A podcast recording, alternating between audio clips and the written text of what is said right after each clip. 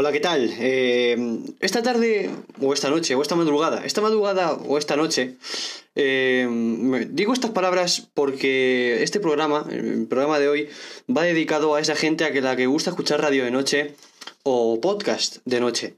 Porque este programa es un tributo a Milenio 3, que comenzaba en 2005 en la cadena SER, con Iker Jiménez. También es un tributo a Iker Jiménez. Eh, hoy hablamos de la Plaza de los Aparecidos y del libro de la muerte, lo hacemos con José. Pero lo más importante es la temática del capítulo de hoy. Estudio poco iluminado, terror, misterio. ¿Por qué diréis? Pues os digo porque es Halloween. Es Halloween y queríamos celebrar de una manera especial, eh, ya que, bueno, para estas fechas, año pasado, pues aún no, aún no estábamos haciendo podcast. Pero es nuestro primer Halloween y lo queríamos hacer de una manera, de una manera especial. Tenemos una pequeña luz iluminando el estudio, una velita, enfrente de mí y preparados para, para el programa de hoy. Vamos a hablar de la Plaza de los Aparecidos, aquí en Albacete, más conocida como la Plaza Periodista Antonio Andújar, y también del Libro de la Muerte. Bienvenidos a Seamos Realistas, tributo a Milenio 3.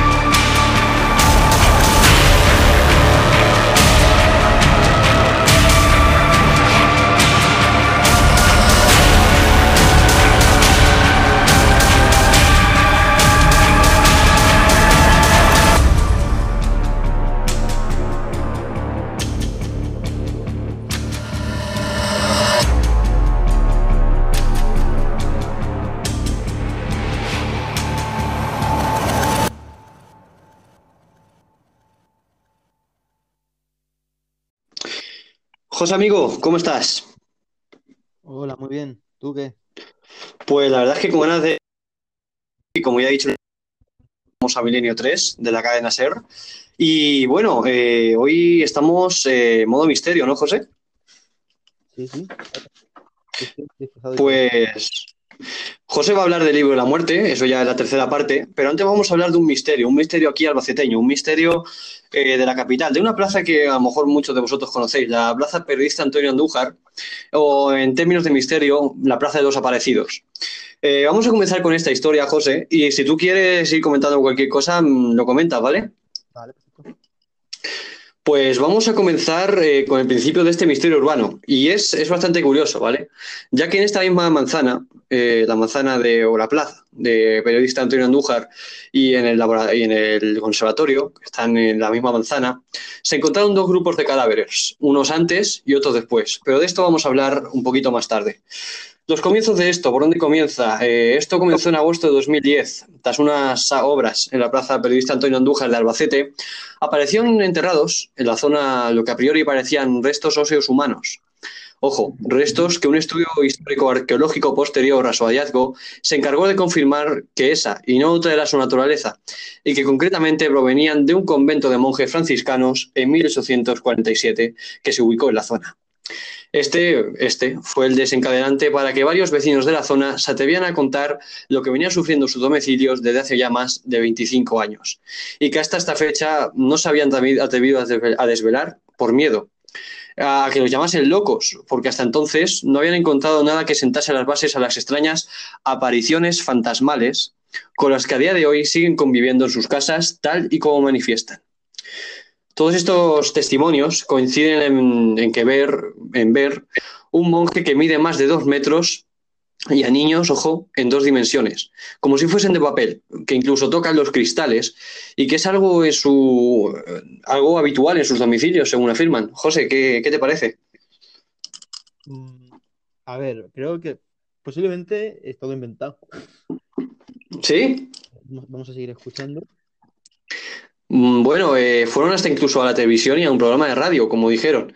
Carmen García, una de las afectadas, manifiesta que, con palabras textuales, cito, cito textualmente, tenemos sensaciones de que hay alguien aunque no haya nadie. Se ven sombras, percibes olores, cambios de temperatura, te dan escalofríos. Pensábamos que nos pasaban a nosotros solos, pero comentando con los vecinos nos hemos dado cuenta de que no somos los únicos. Esta tal Carmen cuenta de que se ve un fraile con capucha, con túnica marrón de dimensiones de más de dos metros. Se ven niños sin volumen, vestidos de manera muy antigua y, que aporrean los cristales y mueven las cortinas. Eh, Carmen también afirma que una vez unos jóvenes, eh, haciendo una fiesta en un piso, al ver a los niños salieron corriendo como locos porque todos los habían visto. Aseguraba esta tal Carmen García en el programa de Mediaset Cuarto Milenio. Eh, José, yo no sé tú, pero si muchos eh, vecinos coinciden en esta, en esta historia, a lo mejor algo tiene que ver, o solo, solo a lo mejor solo es una historia para ir a la tele. ¿Tú qué, tú qué piensas? Puede ser cualquier cosa. El problema de esta foto es que es inmostrable y, y, evidentemente eso hace que la, la gente tenga dudas. Hmm. Todos, que todos hayan visto lo mismo, pues como sí. mejor si el río suena, agua lleva. Claro, claro. Eh, a lo mejor, bueno, como decimos, esta, esta energía, estas cosas se concentran en el mismo sitio. Ojo, cuidado, José, porque esto ya sí que es un caso más, más aparte. Y es que otra de las vecinas cuenta que ella es de las últimas en irse a la cama, ya que le gusta quedarse a ver la tele hasta tarde. Eh, esto, esto asusta. Cuando una noche estaba sentada tranquilamente en su salón, vio pasar una sombra por la puerta de su salón. Asustada, apagó la televisión y se dirigió a su habitación.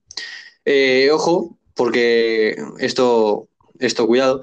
Su sorpresa fue cuando ésta vio en un su cristal una mujer de luto, una mujer totalmente inexpresiva y vestida de negro. La mujer se asustó y gritó. Esta mujer de luto, de luto desapareció y una aparición que se hacía constante. Eh, ¿Sabes qué hicieron con este cristal, José? ¿Con este espejo? Pues lo rompieron y lo tiraron. Eso hicieron. Un regalo que le hicieron, pues lo tiraron. Porque se asustaron y obviamente eh, lo tiraron. Eh, esta es la historia, un poquito lo que pasa. Hemos resumido lo que pasa en esta plaza y ahora vamos a hablar del orfanato, el orfanato que, hay, que había antes, donde ahora está en, en el conservatorio. Vamos a hablar del orfanato y el encuentro de cadáveres de niños en el actual conservatorio de música. ¿Por qué se relatan niños en esta historia? Como hemos dicho, ¿de dónde salen estos niños? Pues es curioso e incluso determinante, ¿eh? ya que los vecinos que lo cuentan ni siquiera se conocen. José, ¿tú qué opinas de esto? Porque, bueno, como te he dicho antes, eran vecinos que ni se conocen y operan lo mismo. Entonces todo se complica. Claro, puede ser. Sí. Soy ateo y aún así he vivido cosas que no puedo explicar. Que, bueno, como tenemos tiempo, ¿qué cosas has vivido tú, José? Lo del espejo que has comentado, yo tenía un. Sí. Bueno, yo de pequeño tenía un, perchero en mi habitación, ¿vale? Hmm. Dibujitos y todo el rollo. Perchero de niño pequeño, ¿vale? Sí. Eh, bueno, pues estaba justo enfrente de mi cama. Y yo todas las noches veía como fantasmas de, de colores, de distintos colores y tal. Hmm. Yo pensaba que tenía que ser obra del sueño. Claro. Imaginaciones mías, nunca se lo conté a nadie. Y luego, hmm. cuando me hice mayor, tal, me cambiaron la habitación y el perchero este, pues se lo llevaron a la habitación de mi hermano. Sí. Un día, cuando estaban, ya mi hermano creció también, tal, empezaron a quitar, a quitar las cosas de niño pequeño. Y un día comenté yo en la mesa, pues a mí se, qué malos recuerdos meter ese perchero, tal. Me pasaba esto. Y mi hermano me dijo, hmm. también he visto eso. Sí, sí. O sea que hay veces que mm, hay, hay, ciertos índices, indicios que nos pueden decir que esto pasa, ¿no? Eh, puede ser la coincidencia o puede ser algo en concreto, que tenga el objeto que te haga alucinar la mente. Es que no sé decir. Sí. Qué fantástico es, es algo que yo había oído por mm. Claro, la, la, sugestión, como dicen, la sugestión. Eh, vamos a. Sí. tipo de forma que te incite a darte visiones. Puede ser, puede ser. Eh, en fin, vamos a hablar de estos niños. Eh, eh, esta gente, como digo, ni siquiera se conocían. Solo se conocieron después de saber que les pasaba lo mismo. Unos niños, un caso aislado. La, esta misma mujer, Carmen García, lo contaba tal que así en el programa Milenio 3. Lo que más se comenta en el vecindario son personas que ven a niños, con el pelo muy cortito y con babis, pero babis muy antiguos. ¿eh? El babi les llega a una altura de rodillas y lo que son los zapatos y los pies no llegan a verse nunca. Fantasmas a medio cuerpo, como dicen, apariciones a medio cuerpo. Y los ven como recortes, sin volumen. Los escuchan reírse, pero nunca hablan. Golpean cristales e incluso corretean por el pasillo, como si estuviesen jugando. Eh, nosotros nos preguntamos en qué cercanía, en qué momento y en qué situación ven a estos niños. Eh, José, eh, ojo, cuidado, porque esto me impactó muchísimo cuando lo escuché. Es curioso, ya que tú, José, las apariciones, ¿cómo las relacionas? ¿A cosas de día o cosas de noche? Repíteme que justo se ha cortado ahí. Ah, bueno. las apariciones o todas estas cosas de espíritu y todo eso, ¿las relacionas a la noche o al día? Eh, general se dice que es a la noche, sí. Pues estos niños se veían de día como de noche. Eh, no es terror cotidiano. Eh, bueno, ya habéis escuchado. Decían que eran niños que se veían en 2D. Además, aparecían como si fuesen en blanco y negro, eh, con un rostro desdibujado. Estas apariciones son muy diferentes y la que más nos inquieta es esta. Aseguran, eh, cuidado, eh, que están comiendo, o, bueno, cenando o desayunando en, un patio que tenían y dicen ver cómo las, cortinas de, las cortinas de su pasillo, que estaba justo enfrente de su, de su patio, se movían solas y de repente veían a un grupo de niños jugando, correteando. Y es curioso porque nunca es un niño solo, siempre es un grupo. Llamaban a los cristales del pasillo y desaparecían corriendo. Lo peor de esto, José, tú sabes que en el tema, en el tema misterio hay fases, en todo esto del tema de terror y apariciones. Nunca lo había escuchado yo. Pues hay como, hay como tres fases. Y estos niños dicen que están en la fase 2. ¿Quieres que te explique estas fases? Eh, resumidamente. Sí, venga. Vale, la primera fase pues es, es, algo tranquilito, como hemos contado, a lo mejor mueven las cortinas, eh, corretean y ya está. Eh, la segunda, mm, ojo cuidado, es el comienzo de pequeñas gamberradas por parte del espíritu, como las que haría un niño pequeño en este caso. Y la tercera, y esta la más paranormal y por la cual deberías preocuparte, es que las cosas salen despedidas y las lices, las luces, perdón, eh, se apagan solas y los objetos comienzan a levitar. Esta es la fase 3 de terror y de sucesos paranormales. bueno, José, los niños y su origen es algo extraño, muy extraño. Hay gente que ha llegado, ojo cuidado, a vender su piso. Y de esto hablaremos eh, ahora. Nos vamos al Conservatorio de Música en Albacete, eh, donde hace siglos había un orfanato de niños. Eh, de ahí vienen, se supone, se predice que vienen estos niños. De eso, o de esas maneras de vestir, eh, o una manera antigua, ¿no? Este orfanato se derrumbó y se descubrieron cientos de cadáveres en el sótano de este orfanato. Cadáveres óseos, es decir, murieron hace mucho tiempo. En esta misma manzana se descubrieron dos grupos de cadáveres, cadáveres de monjes y de niños. Y ambos ahora se ven en las casas. Y lo mejor de esto, José, que parece que están congelados en su tiempo, que desconocen la, la existencia de la gente en esas casas y que parece que, como he dicho, están estancados en sus tiempos. ¿Qué te parece? ¿Qué opinas? Hace un tiempo tú y yo hablamos, creo que en un hmm. podcast de hecho, de que el tiempo era estable. ¿Recuerdas? Sí. Eh, y si en vez de apariciones lo que estamos viendo es una distorsión en el tiempo. ¿A qué te refieres, José? El tiempo es relativo, por lo tanto sucede toda la. Hmm. Y si de, o sea, me... de alguna forma dos espacios temporales están enlazados de alguna forma. Aquí nos podríamos ir un poquito a, bueno, a también cosas paranormales, pero un poquito más en la ciencia. Me estás diciendo que a lo mejor los monjes de ese convento de hace siglos están, están vagando en este, en este siglo. No, siguen en su época, están en, hmm. en un limbo entre su época y la nuestra. Sí. Eso explicaría muchas cosas. Es quizás la explicación más, más sencilla, ¿no? En el sentido. Hmm. Sí. Y además metiendo un poco de miedo porque esa explicación, si explica los fantasmas, los fantasmas sí pueden existir. Claro, porque ahí nos estamos, estamos hablando de que a lo mejor los fantasmas eh, siguen en su tiempo y se han juntado dos líneas del tiempo. Estamos hablando de que científicamente es posible. Claro, claro. Pues eh, ahí nos quedamos. Sí, dime. La gente esta noche ya no va a dormir por mi culpa. Eh, la verdad, yo, yo, yo, yo, creo que tampoco, ¿eh? Yo. Hay gente que no va a dormir esta noche. Entonces ahí nos quedamos, en que estos monjes y estos niños, que parece que están estancados en su tiempo, eh, podría ser un. Bueno, un. ¿Cómo se dice? Un, un cruce entre tiempos, ¿no? Pues entonces ya está, hasta aquí esta primera parte. Os dejamos con Dark Bark at the Moon de Ozzy Osbourne. Hoy las canciones van con temática Halloween y todo esto. Y nada, José, a la vuelta vamos a hablar de hasta qué punto han hecho estragos eh, estas apariciones y luego pues hablamos un poquito del tema. ¿Qué te parece? Perfecto. Venga, disfrutad de la canción. Venga, hasta ahora.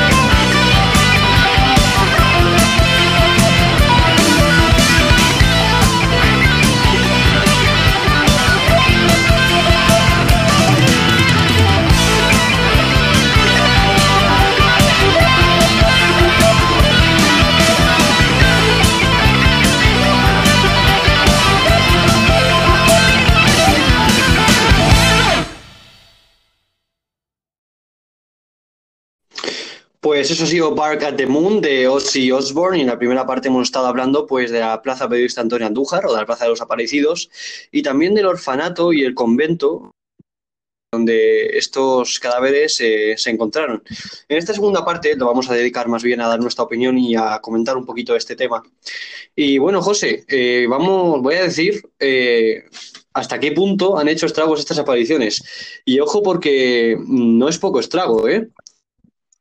Que la gente se sugestiona mucho aparte de esto, pero bueno, yo tengo que admitir que a mí mismo también me daría miedo en vivir en un en piso donde dicen que ha habido apariciones, ¿no? Entonces, te digo, decenas de pisos eh, son los pisos que están en, venta en esta plaza. Y ojo, cuidado, porque es que son vecinos asustados y vecinos que, como creo que es obvio, eh, van queriendo ir, eh, se van queriendo ir de lo que parece ser el vecindario mandito, ¿no? Un vecindario que parece totalmente normal, pero que, que está totalmente maldito. Es que por todas estas historias que nos cuentan, parece que está maldito, ¿no? tres casos de terror o misterio, monjes, niños y, no sé si sabías que en esta misma zona había un caso que se llamaba el caso de la condesa de la mano cortada. ¿Conocías ese caso? Sí, sí, de hecho tengo, tengo un libro sobre este caso. Y, claro, eh, este caso eh, también ocurriría por esa zona. Eh, en ese caso hablaremos en otro capítulo, pero es que, como digo, José, parece una zona caliente de extraños casos de terror y misterio. Mm, yo veo normal que la gente quiera irse, pero ¿tú qué opinas de todo esto, José? A ver, siempre se han dicho que cuando hay casos de este estilo, ocurren siempre en, en zonas en la misma zona, como, como, dices tú, zonas calientes y zonas frías. Se está hablando de, lo que son los hmm. vórtices. No sé si lo has oído alguna vez esa expresión. ¿Los cómo? Los vórtices. Sí, sí, sí, sí, he escuchado los vórtices, sí. Es como un lugar donde hay menos energía o algo. No, no sé cómo va el tema. Sé que es algo del estilo, menos energía en ese sitio o, o hmm. algo así. Entonces, mm, ¿puede ser que en esta zona haya más energía? Eh, ¿Haya un vórtice eh, que haga que los casos de terror se junten en esa zona? Puede ser. Yo ya te digo que soy escéptico en todo lo que es paranormal. Si lo pueden explicar con ciencia, yo me lo creo. Si no lo pueden explicar con ciencia, mm. yo estoy totalmente reacio. Pues si quieres no aceptamos en lo que nos has dicho antes, antes de la canción, eh, esto de los vórtices. Podríamos andar, ahondar más a fondo en esto, porque como te he estado comentando durante la, durante la pausa, eh, me daría más miedo que fuese un, como digo, eh, que se juntasen dos vórtices temporales a que fuesen apariciones. Yo creo que a mí me daría más miedo, ¿eh? Porque eso significa que dos tiempos se están juntando. Sí, de hecho, lo que hemos estado hablando, si hmm. quieres lo voy comentando un poco cómo va el tema. Sí, claro, claro, comenta.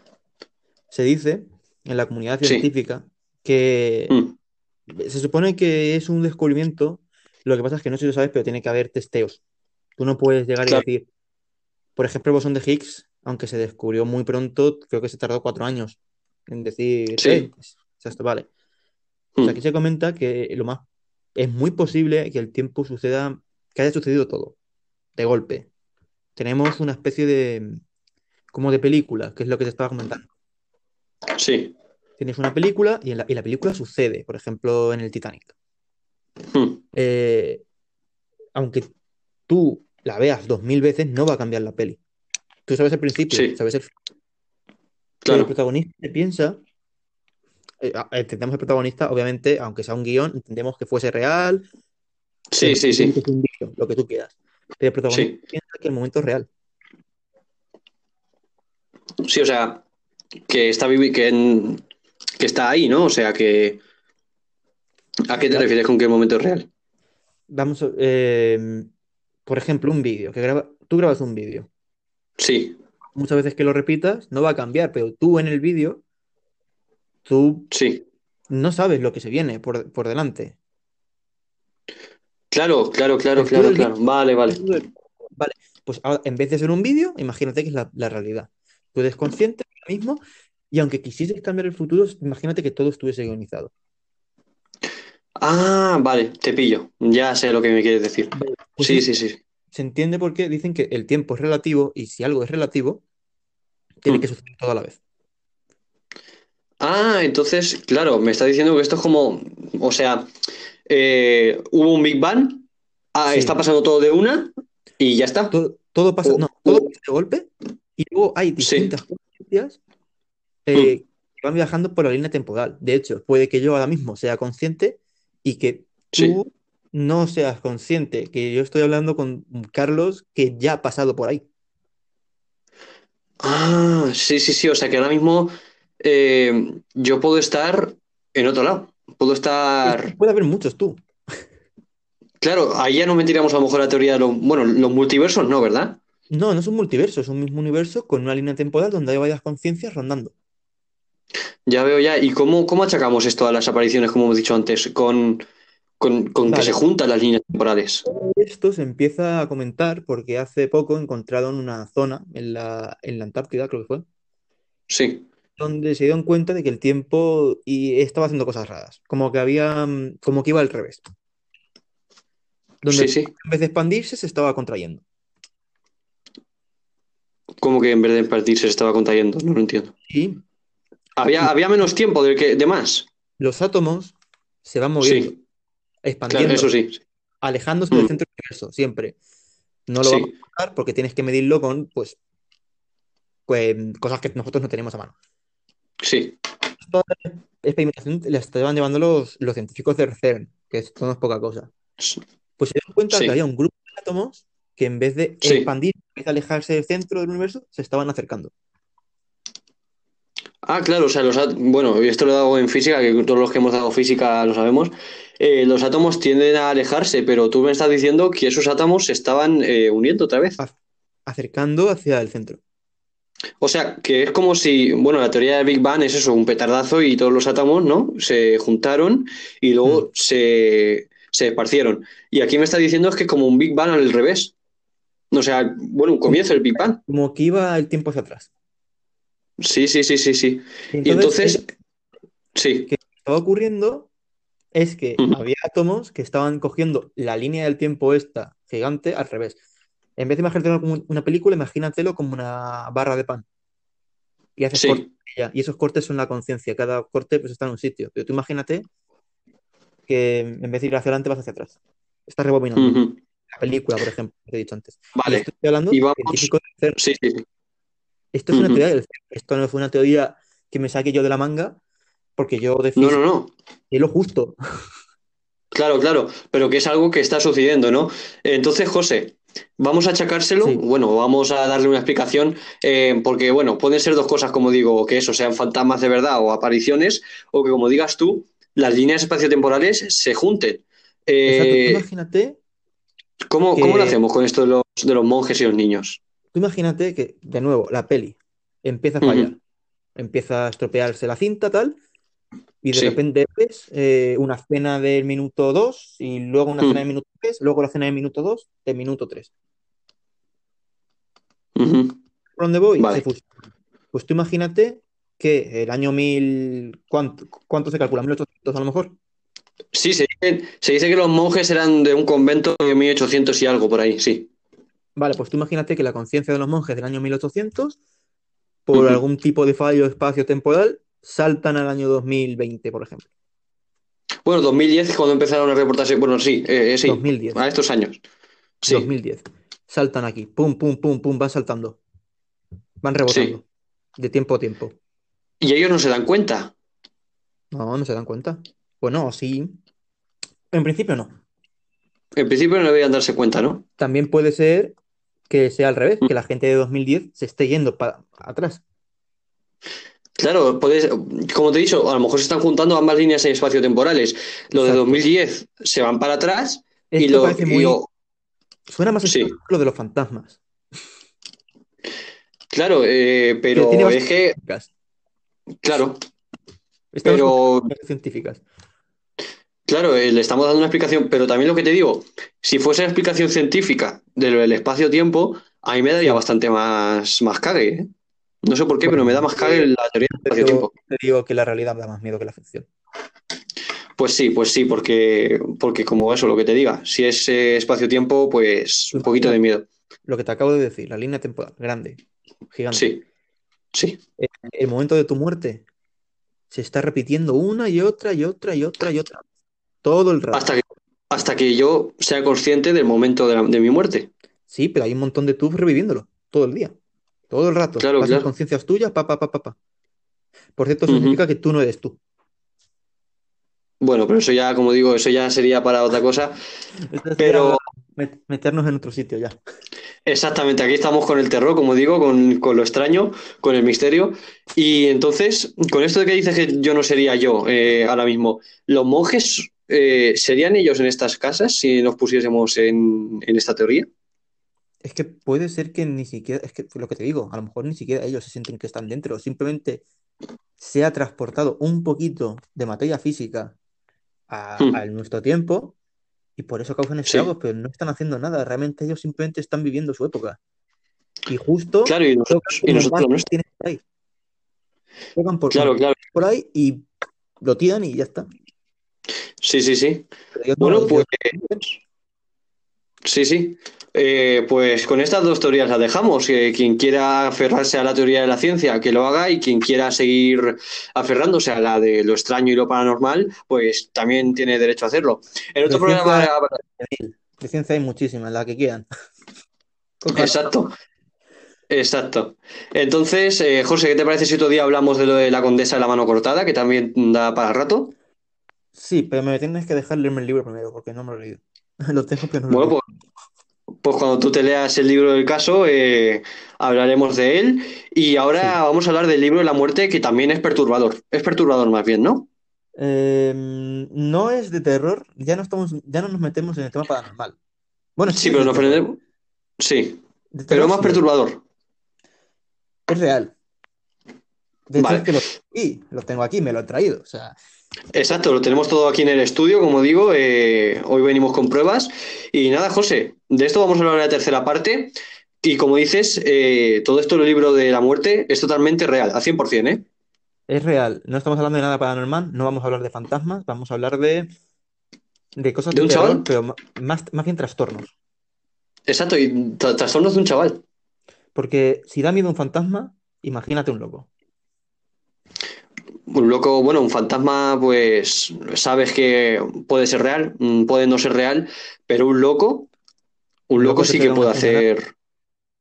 Exacto, un loco te pega una puñalada y, es que está loco, puede hacer lo que quiere. Yo cuando, cuando salgo por la noche, yo no tengo miedo de fantasmas, yo tengo miedo de cruzarme por la calle con un chalá. Eh, yo creo que también, porque al final un, a cabo un fantasma, pues te pegas el susto, pero un loco. Bueno, en fin. Con la tercera parte. Venga, pues vamos, vamos a tomar un descansito y nos vemos en la tercera parte. Ah, eh, nos vemos en un momento, José. Venga, hasta luego.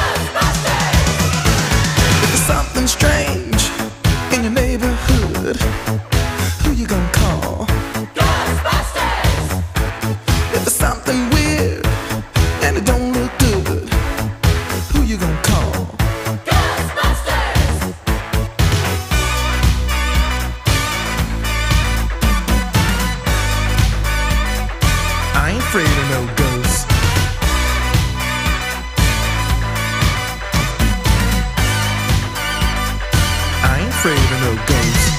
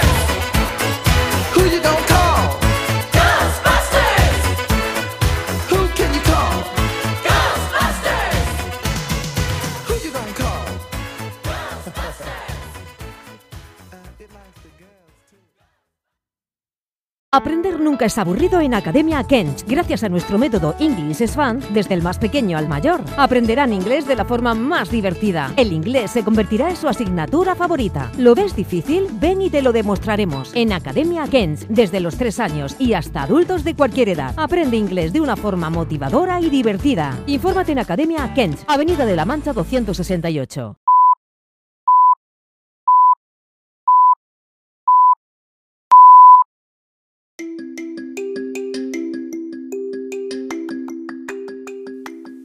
Estás escuchando Seamos Realistas de Carlos Kent.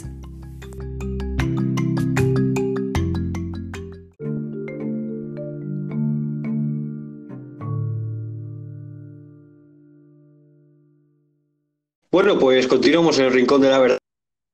Como hemos dicho en la segunda parte, vamos a hablar ahora mismo del libro de la muerte. Tengo ahora mismo aquí, José, el libro que me mandaste, especialmente de la parte de la demología, pero de esto vamos a hablar más tarde. Quiero que me hables de, de este libro. ¿De qué trata exactamente el libro de la muerte?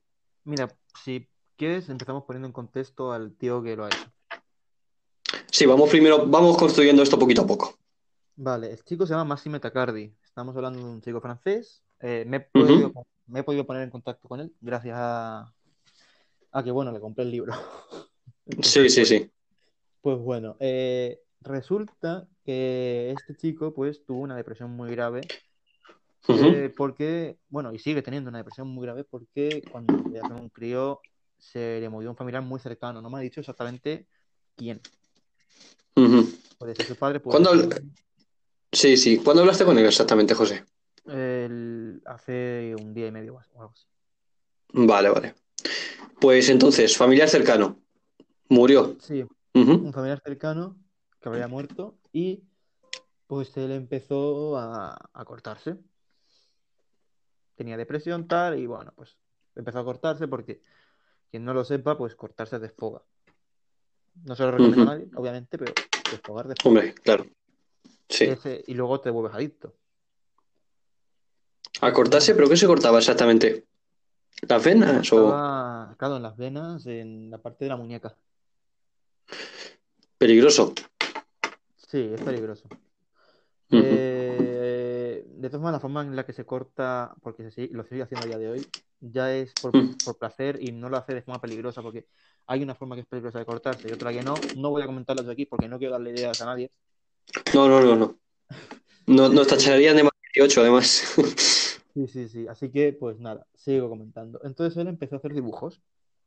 Sí. Eh, decidí aprovecharlo para buscar la vena creativa, nunca mejor dicho. Eh, Sí. y empezó a dibujar dibujos con su propia sangre. Dibujos macabros, dibujos de terror y demás. Yo tengo unos cuantos. Mm. Eh, Dijiste que huelen un poquito mal incluso. sí, bueno, un poco, bueno, un poco extraño. Es cierto que los mezcla con otros productos, porque si no, Sí. no se mantiene. Pero sí que, de hecho, hay, hay leyendas sobre cuadros con sangre que son falsísimas. Esto es real. Esto, esto es real. Esto lo hace con sus- los cuadros que te, que pinta, los hace con sangre suya. Si verá que lo mezcla con productos, ¿no? Pero los hace con sangre suya. Sí, sí, porque siempre, no sé si lo has oído, la leyenda del cuadro de sangre que se te aparece el, el pintor. No, esto No, esa nunca la he oído. pues es una leyenda probablemente más falsa que Judas. Eh, Sí, aquí tenemos algo que es real. sí. Obviamente, pues no te va a llamar la- tanto la atención, aquí no se te aparece nadie, pero tienes un cuadro pintado Mm. sangre en tu casa. Un poco de mal Y luego, pues crea una banda de música llamada Grimm. Eh, Mm. para tocar los instrumentos consigue poner la Deep Web, consigue calaveras humanas, eh, huesos humanos, reales. O sea que compra, compra calaveras humanas y huesos humanos reales. Sí, eh, yo al principio cuando me lo dijo no me lo creí. Dije, este es un falsante. Mm. Y bueno, yo sé un poco de informática. Me dijo la D-Web dónde encontrar este tipo de cosas y efectivamente eh, son reales. ¿Te metiste la D-Web, José? Sí, lo hago de vez en cuando. Es lo que tiene. Eh, sí. No, la D-Web no tiene tantas cosas malas como dicen. Eso podemos dejarlo para otro día. sí, el tema, que yo lo vi y eso es real. No hay falsa. En ya venden cosas muy extrañas y en este caso, pues esto. Toca música en un grupo llamado Grimm. Si queréis escucharlo, escucharlo. Es muy extraña la música, debo mm. Eh, Viniendo, siendo Sí, sí. Él luego tenía un, cuaderno personal donde iba escribiendo sus inquietudes, eh, poemas, textos y demás. Eh, la gente que lo conocía como yo, le insistimos en que sacase una fotocopia de ese cuaderno y lo hiciese formato libro y lo vendiese. Y lo hizo. claro. Exacto, José ahora mismo tiene el libro delante suyo. Eh, el libro que tienes delante tuyo no lleva su sangre, pero ese cuaderno que él escribió, sí que lo escribió con su sangre. Hay cosas que están con su sangre, ¿no? Hay cosas con tinta y hay cosas con su sangre. Eh, el chico se llama Massimo Tacardi, creo que ya lo he dicho. Podéis seguirle en Instagram si os apetece. Tiene fotos un poco extrañas. Si sois sensibles, no lo sigáis porque no hay necesidad ninguna. Claro. Luego ponlo en el. Carlos, luego te, lo, te paso el nombre y lo pones en, vale. Instagram. Lo, subimos como. Vale. Y pues voy a. Voy a abrir el libro. Vale. Y podemos ver alguna cosilla de aquí. Tiene poemas, tiene textos, eh, expresa su, su vida de una forma pues un poco terrorífica. Estamos hablando de una persona con una enfermedad mental, porque la depresión no deja de ser una enfermedad mental. Claro, por defenderlo ni nada. Claro, claro. Eh, es algo que afecta al cerebro, obviamente, y eso es una enfermedad que te dure más o que te dure menos, pues bueno, pero es que este, este hombre ya son, es un caso extremo ya. Sí, por ejemplo, tenemos dibujos de la muerte, tenemos eh, fechas que no sé exactamente qué significan, imagino que para él tiene significado. Obviamente, esto, este libro lo escribió para él mismo, es como un diario, eh, mm. y no da explicaciones de lo que es. Sí. Tienes? Aquí estamos viendo 1985, eh, estoy viendo aquí, y ha escrito hijos de puta en inglés, en gigante. En gigante. Entonces, a ver si pudiésemos asociarlo con algo. En 1985 le pasó algo Sí, le pasó algo que hizo que, cabre, que le cabreó, ¿no? Y le llamó hijo de putas a esa gente. Sí, eh, tenemos justo abajo un poema. Sí. Lo leo en español. Vale. Eh, bienvenido, hijo mío. Este es tu hogar, tu reino, donde tu deuda se va a pagar. Ya veo, ya. Y claro, como dices tú, eh, este, este libro os lo da a los fans que se los pedisteis, pero no, no os indica nada. No, simplemente lo vende. Eh, de hecho, creo que ha, hecho una segunda edición. Se puede comprar. Si alguien lo quiere que lo compre, no es barato. Mm. La calidad del libro es muy alta. Claro. Eh, bueno, de hecho, tú lo viste en persona. Sí, sí. Quedamos ahí, lo vimos. Y la. es que, no, eh, no explica nada. De hecho, hay cosas que están en francés y yo francés pues controlo nada, justo. Claro. José, si te parece... los dibujos. Sí, sí. Sí, dime. Los dibujos. Los dibujos, dices. Sí, lo más es lo más impactante de todo. Eh, hablamos de la demología antes. Eh, tengo aquí, pues eso, dos imágenes que me, pasaste por, WhatsApp de la demología. Eh, exactamente, ¿de qué habla su demología? Porque tú me dijiste que esto no era una tontería, se basaba en dioses, bueno, en, demonios reales. Sí, es una guía de demonios, de demonios bíblicos, estamos hablando de ángeles caídos y tal. Sí, sí. Que en reediciones de la Biblia y todo eso, porque al final la sociedad se ha ablandado. Sí. Ya no salen. De hecho, tú agarra cualquier Biblia actual y no y como mucho te puede hablar de Lucifer. Y, no va más allá. Y además el último de los, salmos, de los salmos de la Biblia, de los últimos estes, es el fin del mundo, lo sabes pues ahora han hecho un montón de extractos, de extractos perdón, para ablandar cómo se dice en la Biblia el fin del mundo. Pero esta demología eh, es la demología original de la Biblia. Eh, son los ángeles caídos más importantes. ¿Qué ángeles tenemos, José? Asmodeus, todo el mundo lo, bueno, todo el mundo lo habrá oído, aunque sea por Queen. Sí. Eh, Azazel, el demonio de la sabiduría. Sí. Lucifer y Hombre, Lucifer es de los más conocidos, creo yo. Y, Abaddon. y al lado del. Uy, en, y en estos demonios, José, eh, ¿escribe algo en estos textos o no?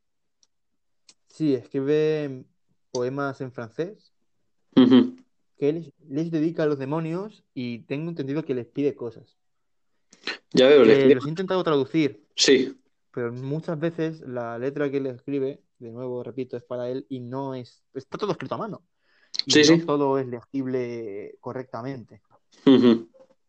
Eh, pero puedo hacerme un poco de, de idea. Sí, Les ofrece cosas a cambio de cosas. ya veo, ya. O sea, Escribe a ofrenda. cambio de conocimiento. Vale. Sí, a cambio, su sangre a cambio de conocimiento, su alma, cosas del estilo. Hmm. Podemos, almas de otros. sí, sí, podemos estar viendo, José, que este hombre mm, no es que esté, no está bien, como hemos dicho, ¿no? O sea, por todo lo que escribe y lo que hace, eh, pues, claro, sí, sí, Podemos, habrá gente que diga, no, es que esto lo ha hecho para vender libros, tal. No, es que el libro lo sacó mucho después. Y el libro lo sacó porque se le insistió. en que lo sacase. Eh, exacto, tú, tú- tú ahora mismo, vamos a... eh, ¿De a qué está dedicado esto Milenio 3? Milenio 3 es un programa de televisión, Bueno, el Milenio T fue un programa de radio y luego está cuarto. de radio, perdona. Sí, sí, sí, Sí, ahí me, me he colado. sí, Eh, bueno, pero que el, objetivo son fines monetarios. claro, claro. Ya por, por, por una cosa o por Aquí- otra, era. Todo esto comienza, comienza sin fines monetarios. Ahora sí, porque prefiere vivir de esto, pero esto no comienza, esto comienza a lo mejor en 2015, cuando nadie lo conocía. Claro, claro. Tiene incluso, el libro tiene incluso una ouija. Tiene una. Ah, es verdad, me, me lo enseñaste. que la original está pintada con sangre. Joder, eh, sangre suya, una ouija con sangre. Sangre, sangre de él, sí, no utiliza otro tipo de sangre, menos mal. Mm, claro, ahí ya sí que nos podíamos asustar. Hablando ahora de la ouija, José, eh, hay cosas muchas, me dijiste que hay cosas macabras en este libro. Eh, ¿qué es lo más extraño que hay en este libro? Lo más macabro, eso, lo más extraño que puedes ver en este libro. Lo más macabro quizás es cuando habla de cosas reales y las vincula con la Biblia. Por ejemplo, el tema de los atentados islámicos en Francia. ¿Qué No cuenta de estos atentados? estamos hablando. Eh, cuenta como mm, que es una especie de ataque de un demonio. O sea, Mm. para que, para pagar ciertas cosas. Bueno, si nos ponemos a hablar de, no sé si sabes tú que, bueno, aquí ya me salgo un poquito del tema, hablando de ataques islámicos y todo esto, le- nos vamos a 2001, el 11S, las Torres Gemelas. Eh, ¿conoces la historia de la, de la humareda de las Torres Gemelas? La, el rostro que se veía. Exactamente. ¿Conoces eso? Sí, conozco. Sí, lo conozco, lo conozco. Podría ser una casualidad, podría no serlo. A lo mejor este hombre lleva algo de razón en que a lo mejor lo- el tema demonios puede, puede tener algo que ver con estos atentados, porque eso, eh, las Torres Gemelas, en una de las torres de, de- en, una de- en uno de los fuegos, en una de las humaderas de las torres, se podía ver una cara demoníaca, pero bueno, eh, eso ya son otras cosas. ¿Qué más cosas, José? Yo. eh, también sobre traumas infantiles. O sea, el, el libro habla un poco, te digo, de su vida, Sí, traumas. eh, una vez que se encontró unos chavales en Disneylandia, le pegaron. Y luego, de hecho, el libro está lleno de fotos de Mickey Mouse por eso. Está lleno de dibujos de Mickey Mouse Mm. porque tuvo un, tra- un trauma en Disneyland. es verdad, me, lo- me enseñaste lo de Mickey Mouse. Sí, o sea, es, es inc- es- no sé, Yo vi los Mickey Mouse y. Sí, sí, no, la verdad es que eh, ahora que ahora que estoy recordando la imagen se me erizó la piel en ese momento. Dije, joder, eh, con Mickey Mouse. Eh, le estamos, le hemos sacado el sentido a lo de Mickey Mouse. ¿Qué otro sentido pueden tener algunas otras imágenes que podemos ver?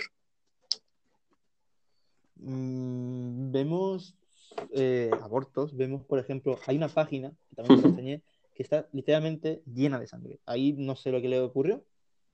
Sí, sí, ahí solo hay sangre. Sí, sí, sí, solo sangre. Solo hay sangre.